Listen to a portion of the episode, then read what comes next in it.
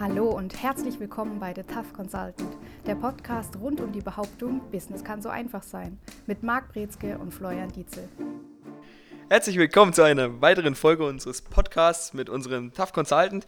Heute mit dem Thema der Drahtseilakt Schlagfertigkeit, die verbale Kriegskunst. Schon wieder sind wir im Bereich des Krieges unterwegs, wie ich feststellen durfte, spezifisch in der Kommunikation. Wo besteht bei der Schlagfertigkeit der Drahtseilakt? Was ist überhaupt Schlagfertigkeit erstmal im ersten Punkt? Das ist eine gute Frage. Da gibt es ganz viele unterschiedliche Ansätze, wie man das definiert. Und der wichtigste Punkt ist auch, dass wir uns im Klaren sind, worüber wir sprechen und worüber wir nicht sprechen. Also über welche Situation.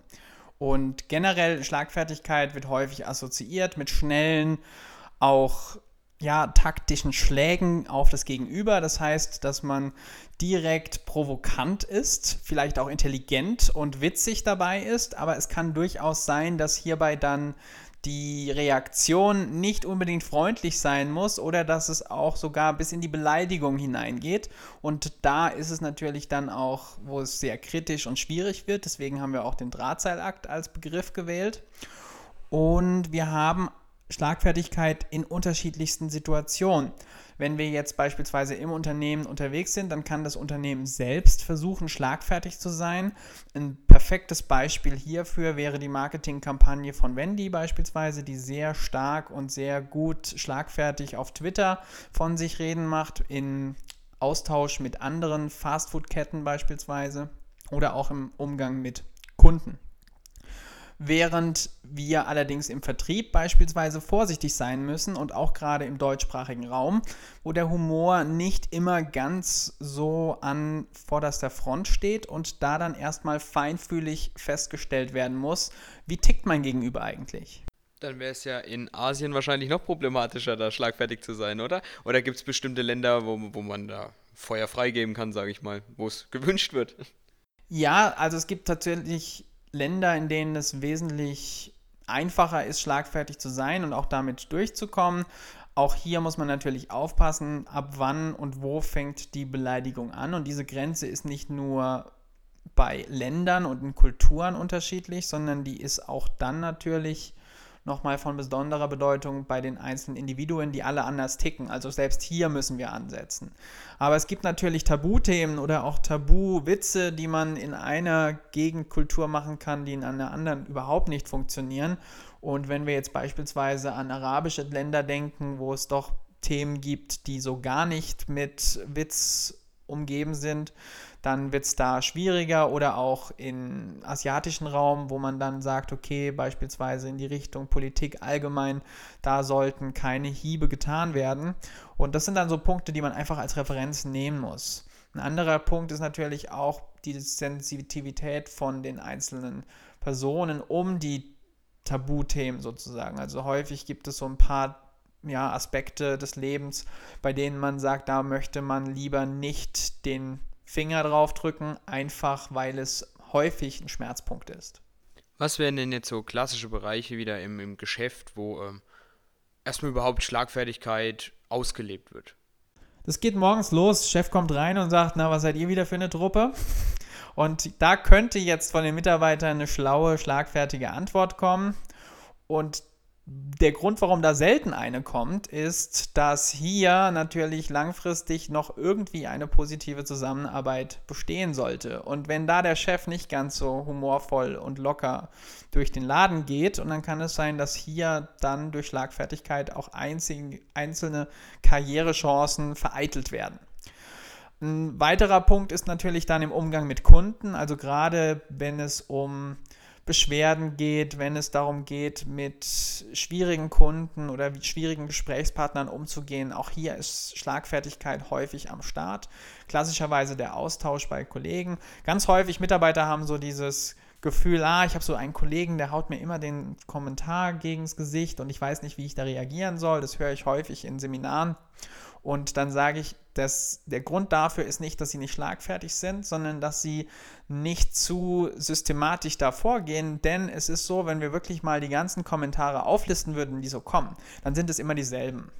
Und wenn wir uns dann die Gedanken machen, häufig so, wir hatten so einen Austausch und dann fahren wir heim nach dem Feierabend und denken, boah, da hätte ich doch was Cooles sagen können.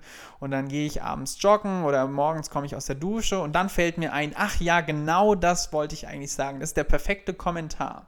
Jetzt machen wir es nur so, dass wir diesen Kommentar einfach vergessen.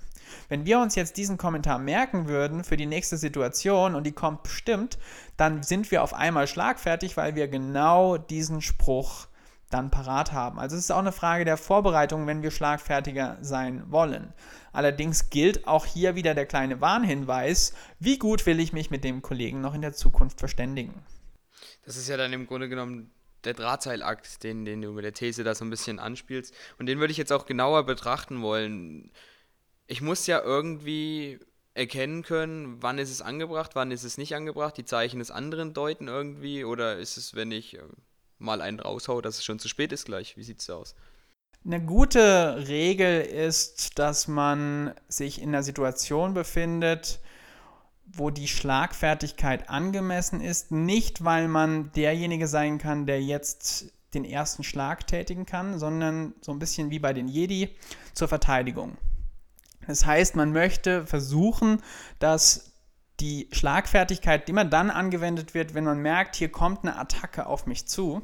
Und da ist Schlagfertigkeit wie so ein Judo-Griff. Das heißt, man nimmt diese Energie und diese Angriffsenergie von dem Gegenüber und pfeffert sie einfach zurück. Das heißt, man schwingt sozusagen mit dem Hammer so, dass die Kraft das Gegenüber in die Ecke drängt und der Angriff zurückpfeift. Und in der Politik sieht man das häufig, das sind dann so spannende Schlagabtausche, beispielsweise im Parlament. Oder aber auch, wenn man beispielsweise schwierige Kommentare bekommt von der Presse. Politiker können da mittlerweile ganz gut drauf reagieren und die dann auch wieder zurückpfeffern. Und wichtig hierbei ist natürlich so, dass es nicht unter die Gürtellinie gehen sollte. Das heißt, dass hier wirklich persönliche Angriffe so zu einem Streit oder einer Schlägerei ausarten, wenn es schief geht. Das will man vermeiden.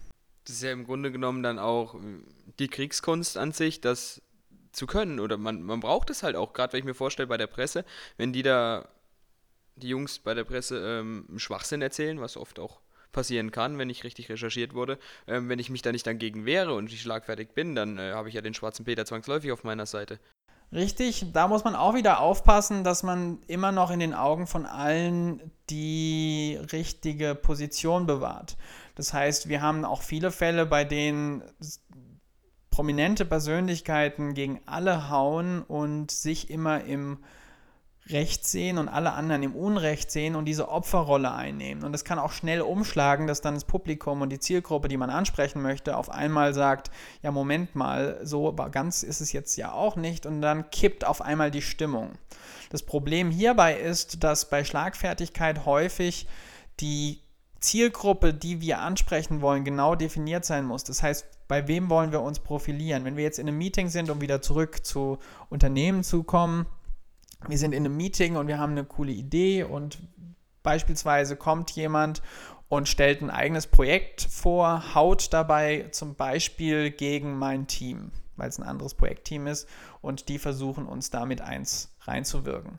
Und dann kann ich diese Situation nutzen, um hier schlagfertig zu reagieren, dass es nicht einfach ohne Kommentar daneben geht, aber trotzdem muss ich hier aufpassen, dass ich nicht jetzt wie der kleine Junge, der jetzt hier nicht gemobbt wurde, aber der jetzt beispielsweise gereizt wurde, sofort hysterisch agiere, sondern ich muss aufpassen, dass ich da dann dieses Feingefühl eben finde und sage, ich schaffe es hier, mich positiv zu profilieren und gleichzeitig den anderen auch ein Stück weit bloßzustellen, um zu zeigen, okay, ganz so war es doch nicht um schlagfertig zu sein, gerade in dem Beispiel, wie du es gerade genannt hast, bei einer, zwei verschiedenen Projekten, die ausgeführt werden sollen, das eine Projekt geht durch, das andere nicht. Und natürlich will ich mit meinem Team das Projekt realisieren können. Ähm, brauche ich für Schlagfertigkeit ja im Grunde genommen eine Schwachstelle im anderen Team, die ich auswendig machen muss. Richtig. Und das ist auch das, wo die Gefahr sitzt, nämlich wenn wir dann versuchen, zu stark nach Schwachstellen zu suchen und Angriffspunkte zu suchen. Und Schlagfertigkeit kann nämlich dann tatsächlich zur Kriegskunst komplett ausarten, wenn wir nur noch dabei sind, zu versuchen, Gespräche zu gewinnen und immer das letzte Wort zu haben, immer den besten, schlausten Kommentar zu haben, den letzten Lacher zu besitzen, die meisten Lacher zu bekommen. Wenn diese Ego-Trips damit reinspielen und das kann bei Schlagfertigkeit umschlagen, dann ist man auf einmal nicht mehr der Tolle, der hier vorne steht und lustige Kommentare abgibt, sondern dann wird man zum Clown und auch so ein bisschen zum Arschloch. Mm, ja, wo, was ich jetzt nicht so damit gemeint hatte, war, er, also schon gemeint, aber was mir jetzt gerade noch mehr interessiert ist, was ist, wenn ich dann keine äh, Schwachstelle finde? Weil das kann ja auch passieren. Dann kann ich gar nicht schlagfertig sein, oder? Doch, also man kann sich auf die unterschiedlichsten Situationen vorbereiten. Und Schlagfertigkeit, so blöd es klingt, ist tatsächlich eine Frage der Vorbereitung. Denn die Situationen, in denen man sich befindet, wo man sagt, hier könnte ich jetzt Schlagfertigkeit benutzen, das ist das, was ich eben so kurz ein bisschen angesprochen habe, die kann man an einer Hand abzählen. Wenn man sich wirklich mal Gedanken macht, okay, in welcher Situation wollte ich denn vor kurzem mal schlagfertig sein und mir ist nichts eingefallen. Und dann kann man sich für diese Situation Dinge vorbereiten, überlegen, die man sagen möchte und die man dann tatsächlich fast ein bisschen auswendig gelernt versucht anzubringen. Eine andere Möglichkeit ist, um Schlagfertigkeit zu trainieren, ist zu sagen, es ist besser, man sagt etwas, als gar nichts zu sagen. Also wenn eine Situation es empfiehlt, dass Schlagfertigkeit erforderlich ist, und dann ist es schon mal besser, man sagt irgendwas, auch wenn es nicht hundertprozentig passt, als man sagt gar nichts. Und dieses Feingefühl und dieses Üben von schnellen, passenden Antworten, das kommt ein bisschen mit der Zeit. Ein weiterer Tipp, den ich häufig gebe zur Entwicklung von Schlagfertigkeit ist, und es klingt blöd, aber es funktioniert tatsächlich, schauen Sie sich Sitcoms an. Die sind hervorragend geschrieben, die nur darauf aufbauen, wie schlagfertige Antworten sich ergeben und wie die sich gegenseitig in die Pfanne hauen. Und so ein bisschen dieses Gefühl dafür zu entwickeln, das hilft tatsächlich dann, die eigene Schlagfertigkeit zu steigern. Äh, ich will noch auf den einen Punkt ähm, draufgehen, den du gerade eben beschrieben hast. Es ist oft besser, ähm, irgendwas zu sagen, als gar nichts zu sagen. Stelle ich mir schwierig vor, ehrlich gesagt. Wieder auf das Projektbeispiel bezogen. Wer macht mein Projekt nieder und ich antworte mit Joghurt beispielsweise, dann ist es doch jetzt ähm, schwierig, oder? Ja, es, wenn sie aber gar nichts sagen jetzt in der Situation von diesen Projekten. Und dann haben wir die Gefahr, dass da dann einfach das akzeptiert wird und dieses Stillschweigen wird dann als, ja, genau so ist es, als Bestätigung abgetan. Und da ist es besser, man sagt irgendwas Blödes. Also mir fällt auch jetzt ein Beispiel ein, was wirklich vielleicht komplett daneben gehen kann, aber es ist besser als kein zu sagen, diese Diskus die Diskussion ist mir jetzt zu anstrengend, ich muss jetzt meinen Bildschirmschoner ändern, bevor ich mich solchen Bullshit hergebe. Also irgendwas, wo ich sage, es kann sein, dass es besser ist, etwas zu sagen, als gar nichts zu sagen. Oder auch wenn mir nichts einfällt und man kriegt einen blöden Kommentar auf den Gang und sagt, dafür habe ich jetzt keine Zeit, ich finde eine schlagfertige Antwort in meinem Büro und gehe dann weiter. Und selbst sowas kann schon helfen, einfach aus dieser Situation rauszukommen und das Gegenüber zu entwaffnen. Ähm, eine weitere Frage wäre dann, nochmal um die Grenzbereiche ein Stück weit aufzugreifen, wenn ich dann wirklich in der Situation bin, und äh, mir reicht es gerade ein bisschen und ich bin dann schlagfertig. Wann merke ich, stopp, das geht zu weit? Kann ich das irgendwie beim Gegenüber erkennen? Manchmal erkenne ich es beim Gegenüber, manchmal erkenne ich es auch bei den anderen, die noch zuhören. Und häufig ist es so, dass man selbst auch merkt, hoppala, was habe ich gerade gesagt. Und das ist dann, gerade wenn man Schlagfertigkeit ein bisschen zu sehr trainiert hat, dass man da gerne mal über die Stränge schlägt und dann muss man damit auch umgehen können. Das heißt, da dann auch sich entschuldigen zu können, auch anerkennen, wenn man Fehler macht, diese Offenheit muss gegeben sein. Und es ist aber natürlich immer eine Gefahr, dass man damit langfristig auch Verhältnisse kippen kann und da dann auch ein Vertrauensbruch mit einhergeht. Das heißt, dass man Schwächen beispielsweise anspricht, bei denen die, die zu weit gehen, die zu tief gehen, die emotionale Narben aufreißen. Und wenn das der Fall ist, und dann kann es ganz schnell sein, dass man hier jegliche Zusammenarbeit auch verbaut. Das kann man dann aber doch noch bestimmt gerade biegen irgendwie, oder? Manchmal, nicht immer. Kommt auf die Persönlichkeiten an. Also es gibt Fälle, da ist durch so eine ja, so ein Unterschied in der Persönlichkeit so krass, dass das nicht funktioniert. Das heißt, wenn eine Person eher witzig, frech unterwegs ist und dann auch sehr schlagfertig agiert, kann es sein, dass wir auf der anderen Seite eine Person haben, die ist eher schüchtern, nimmt alles sehr für bare Münze, versteht diesen Humor auch nicht und die zwei werden wahrscheinlich nie beste Freunde werden. Es kann sogar sein, dass wenn es irgendwann mal zu einem Clash kommt oder nur ein Missverständnis kommt, dass da dann auch langfristig wenig zu retten ist.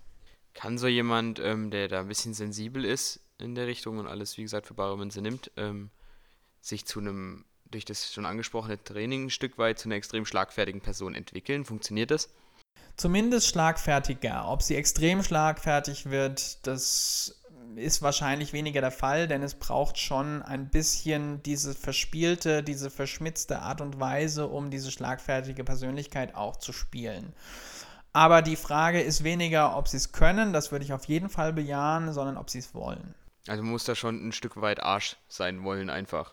Ja, zumindest stärker mal die Bühne für sich einnehmen ich würde jetzt nicht sagen, man muss Arsch sein, das ist gar nicht notwendig. Man kann auch sehr freundlich, schlagfertig sein. Aber dass man zumindest übt, vielleicht lediglich den Punkt der Spontanität, dass man den mit einnimmt, dass man nicht auf den Mund gefallen ist oder dass man weiß, man kann auch mit unterschiedlichen Anforderungen immer noch kommunikativ sehr effektiv agieren. Würdest du sagen im Geschäftsbereich, dass man das generell unterlassen sollte, um sich was also dass man sich eben nichts verbaut, was damit natürlich passieren kann. Oder wie gesagt, sollte ich dann wirklich das Gefühl versuchen zu erkennen? Es ist ein schwieriger Bereich, also weil wir natürlich mit Kunden umgehen, die man meistens nicht verlieren möchte und wenn man zu schlagfertig ist und wir haben es selber gemacht, wir haben E-Mails geschrieben, wir haben sehr drüber gelacht und ich würde auch sagen, ohne Schlagfertigkeit wird es zu langweilig. Aber man muss gucken, dass man eine bestimmte Grenze setzt und auch weiß, man verbaut sich hier nichts Ernsthaftes, beziehungsweise man dämmt das Ganze ein und führt es zu einem gewissen Punkt. Dass man sagt, okay, das versteht die andere Person entweder oder man sagt, hier ist die Gefahr, das Risiko recht gering, das was passiert. Und das ist natürlich eine Schwierigkeit, weil Schlagfertigkeit per Definition ist etwas, was spontan kommt, was wir aus dem Augenblick raus machen oder wie wir da agieren. Auf der anderen Seite ist das Risiko einschätzen, was, was man im Vorhinein wissen muss und überlegen muss, was kann ich, was kann ich nicht. Und da ist es häufig so, lieber ein bisschen schüchterner, zurückhaltender sein, lieber mal ein Gespräch verlieren oder so eine Schlacht verlieren, als dann langfristig sich was zu verbauen. Und das ist, kann dann sein, dass man zwar ganz toll schlagfertig war in der Situation, aber nie wieder diesen Kundenkontakt haben wird. Und manchmal kann es auch sinnvoll sein, dass man sich damit Kunden vom Hals schafft, die dafür sorgen, dass man nur Ärger hat und keinen Umsatz. Da darf man das gerne mal so üben. In Seminaren ist es beispielsweise auch ganz wichtig, dass man ein bisschen diese Schlagfertigkeit hat, gerade wenn man beispielsweise Teilnehmerinnen oder Teilnehmer hat, die versuchen, das so ein bisschen zu testen. Und wir haben ja jetzt die Situation, wir sind ein sehr junges Team, das heißt, es ist nicht selten, dass wir Teilnehmerinnen und Teilnehmer haben, die das Doppelte unseres Alters da haben. Und auch hier wird häufig getestet und geguckt, naja, was könnt ihr eigentlich und was wollt ihr uns jetzt hier erzählen? Und da auch zu sagen, schlagfertig zu sein und zurückzuhauen und zu sagen, man kann auch da Dinge tun, zeigen, so dass alle mitlachen, dass die nicht bloßgestellt oder entblößt sind, sondern einfach um zu zeigen, man hat hier die Kompetenz und auch die, ja, das Selbstbewusstsein, dass man da umgehen kann. Das kann dann auch dazu führen, dass man ganz viel Respekt bekommt und ist auch in der Branche gerade unheimlich notwendig. Ja, Thema Selbstbewusstsein ist natürlich ähm, extrem, was da drauf einwirkt. Das macht natürlich auch die Schlagfertigkeit ein Stück weit aus. Ich glaube, weniger selbstbewusste Personen sind häufig auch weniger schlagfertig als selbstbewusste Personen, oder? Das ist richtig. Und es ist allerdings so, dass es sowohl die Leute gibt, die zu viel Selbstbewusstsein haben, das heißt, die an Selbstüberschätzung leiden, und die beispielsweise ihr Ego oder ein angegriffenes, angekratztes Ego mit dieser Schlagfertigkeit überkompensieren und wenn man dann zweimal nachfragt und dann werden sie klein mit Hut. Also die Situation gibt es und es gibt natürlich Schlagfertigkeit auch gerade jetzt für die eher schüchternen Menschen, wo wir angesprochen haben, als Möglichkeit auch Grenzen zu setzen und für sich einzufordern und so einen Schritt in diese Richtung zu gehen. Zu, jetzt langsam zum Abschluss der Folge, was war so das schlagfertigste, coolste, ob es jetzt gepasst hat in der Situation oder nicht? Einfach mal so ein kleiner Lacher, was du so erlebt hast, vielleicht auch du selbst?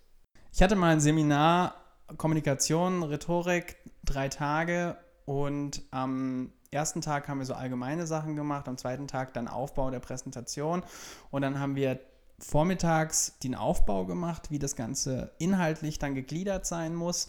Und dann nachmittags ging es um Medieneinsatz. Und da ging es dann um PowerPoint, da habe ich dann erste Fragen gesammelt und dann kam die Frage, ja, wie soll ich denn jetzt meine PowerPoint gliedern? Und da habe ich dann gesagt, wie aus der Pistole geschossen, ich würde mit dem Anfang anfangen, dann mit dem Mittelteil weitermachen und mit dem Ende aufhören. Und einfach nur diese Situation einfach als Beispiel zu nehmen, dass man sagt, okay, das muss so schnell kommen, bevor man die Frage richtig verstanden hat. Das war eine Situation, da hat es funktioniert, weil wir haben uns grundsätzlich über jeden Einzelnen ein bisschen lustig gemacht, nicht abwertend, aber in dem Fall, dass alle im selben Boot sitzen und hinterher ganz viel mitgenommen haben. Und diese, dieses Gefühl von ja, Verwundbarkeit, Verletzlichkeit, aber auch Offenheit muss da gegeben sein, dass das dann gut funktioniert und dass man das nicht übel genommen bekommt. Finde ich gut. Er hat wahrscheinlich dann auch viel geholfen an dieser Stelle, der Dame zu helfen. Sie war bestimmt auch sehr dankbar dafür. Aber ähm, nee, passt perfekt. Das soll es auch gewesen sein. Hast du noch was weiteres am Ende beizutragen? Nee, von meiner Seite nicht mehr. Einfach vielleicht noch der Hinweis: Schlagfertigkeit gut, aber in Maßen. In Maßen. Wie das Bier. Das war Abschluss der Folge. Danke fürs Zuhören. Bis zum nächsten Mal. Ciao. Und das war's wieder mit The Tough Consultant. Bei Wünschen, Fragen oder Anregungen schreiben Sie eine Mail an service at mbinspirations.com oder erhalten Sie weitere Infos unter www.mbinspirations.com.